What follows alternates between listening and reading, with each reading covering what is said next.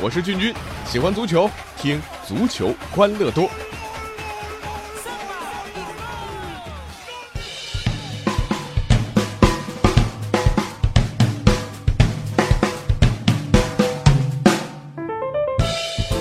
欢迎各位来到今天的足球欢乐多，我是君君。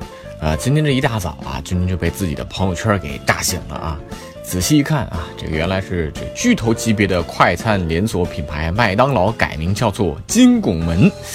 我乍一听呢，好像还挺形象啊，看它这个 logo 也挺接地气的。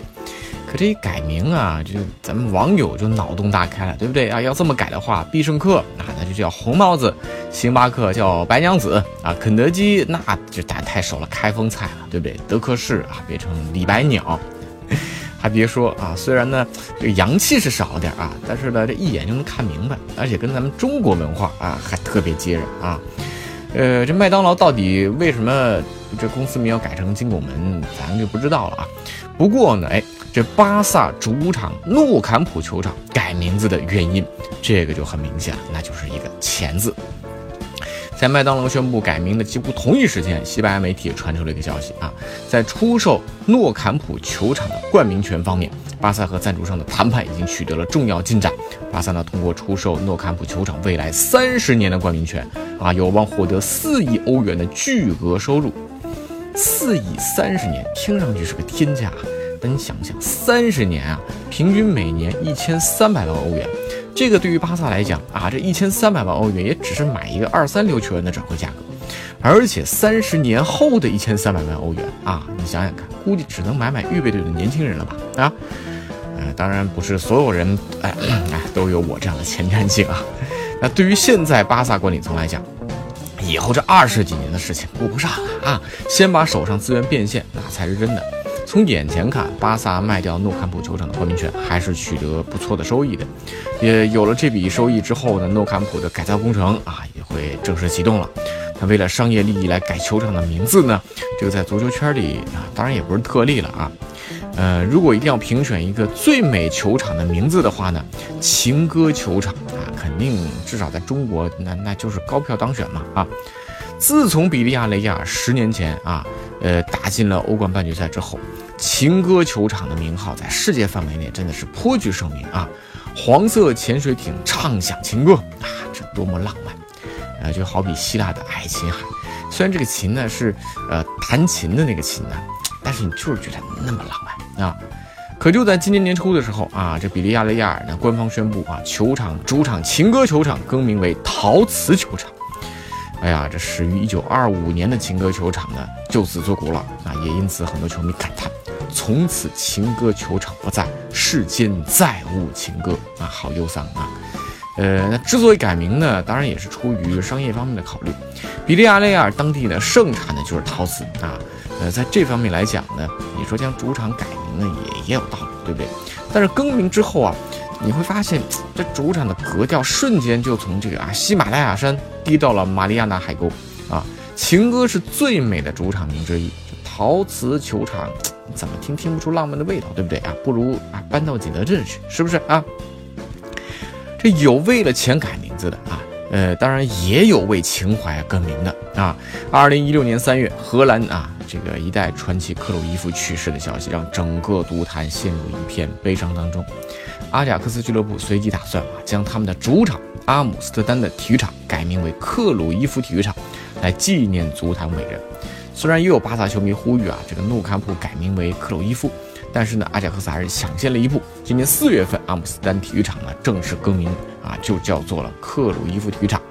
这种有情怀的更名啊，作为巴萨的球迷自然是举双手赞成。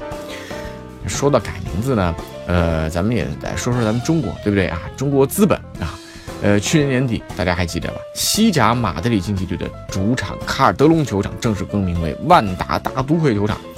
虽然当时有很多马竞球迷反对啊，但是呢，由于万达呢对马竞的持续投入，这球迷只能安慰说：“哎呀，管他黑猫白猫啊，只要能抓住老鼠，留下我们的格里兹曼，哎，他就是好猫了。”这虽然欧洲不少球场的名字啊，因为经济利益的关系啊会进行更换但是有一点是绝对不会换的，那就是俱乐部的名字，特别是豪门俱乐部，啊，坐不更名，站不改姓啊。为啥呢？你说他傻呀？你想想，曼联啊、巴萨啊、皇马，有多少品牌能比这几个名字值钱呢？啊，新一期的福布斯杂志的体育品牌价值榜，曼联以四点二五亿镑排在足球俱乐部的第一位。所以啊，当年就算格雷泽家族收了红魔，他们也不会傻到改名字啊，白白的呀就把这个价值四点二五亿的品牌的价值给浪费了，对不对？这也不难理解嘛。欧洲这些俱乐部呢，这很多都有百年历史。这些俱乐部刚出来的时候，那就是球迷爱好者啊，大家这个兴趣组织的，呃，往往呢有的时候还不止足球一个项目。因此啊，这些豪门俱乐部大多呢是用城市来命名的。那同一个城市有不同球队呢，啊，有按照社区啊、民族啊等等等等。那这里的球迷啊，从爷爷开始就支持这支球队啊，到爸爸到孩子，你说你要改个名字，那球迷绝对不买账啊。这对俱乐部来讲，谁也不会冒天下之。说到这里啊，听节目的朋友和我的反应应该是一样的啊。咱们国内的俱乐部改名字，那简直就跟玩儿一样。申花国安能从职业联赛保持到现在，那简直就是个奇迹啊。中国俱乐部的队名呢，一般啊，大家都知道是啊，谁花钱谁来决定啊。谁花钱养球队呢？球队就要叫金主爸爸的名字。比如说以前成都四五老教队啊，呃，贵州茅台队、广州医药队啊，辽宁波导战斗队啊，现在已经没这手机了啊。呃，现在还有广州恒大淘宝队。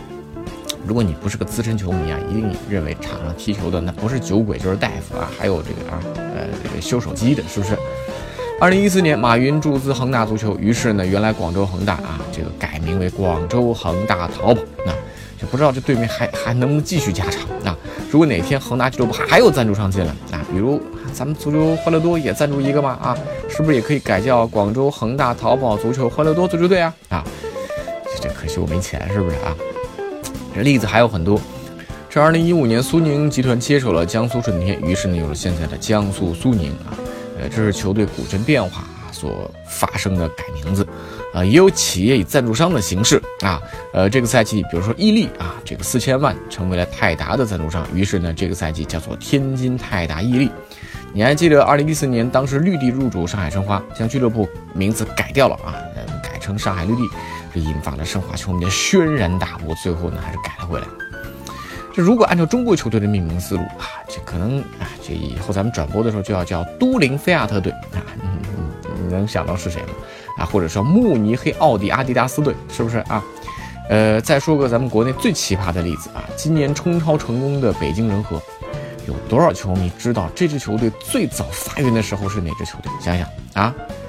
哎，这支球队的祖先是上海浦东队啊，呃，给大家隶属一下，这支球队从上海浦东到上海中远，到上海国际，到上海永大，到西安国际、西安浐灞、陕西宝中、陕西中心、陕西中建、贵州茅台、贵州仁和，一直到今天的北京仁和，十二年里换了十三个队名啊。北京球迷们，你们能接受这个事实吗？啊，你们啊，这北京人和其实是支上海球队啊！我的天哪啊！这京沪足球的梁子，难道啊就这样化解了吗？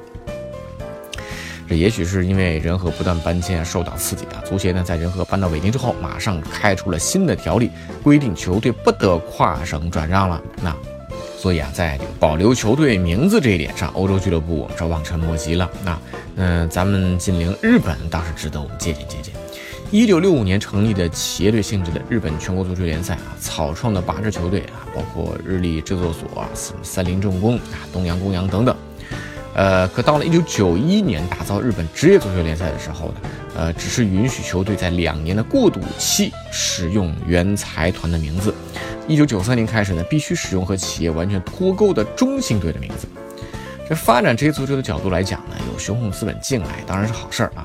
但是你说这个打造百年俱乐部的角度，资本的进入、名字的更改呢，确实不太利于球队文化的积淀和传承，包括球迷的归属感。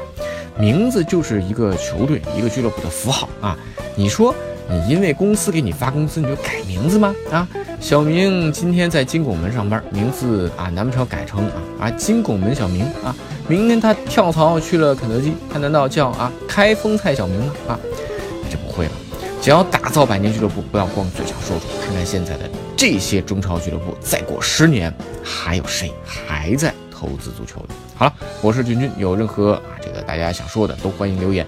微信公众号搜索“足球欢乐多”，微博搜索“足球欢乐多 FM”，足球欢乐多的 QQ 群是幺七七幺六四零零零。下期再见。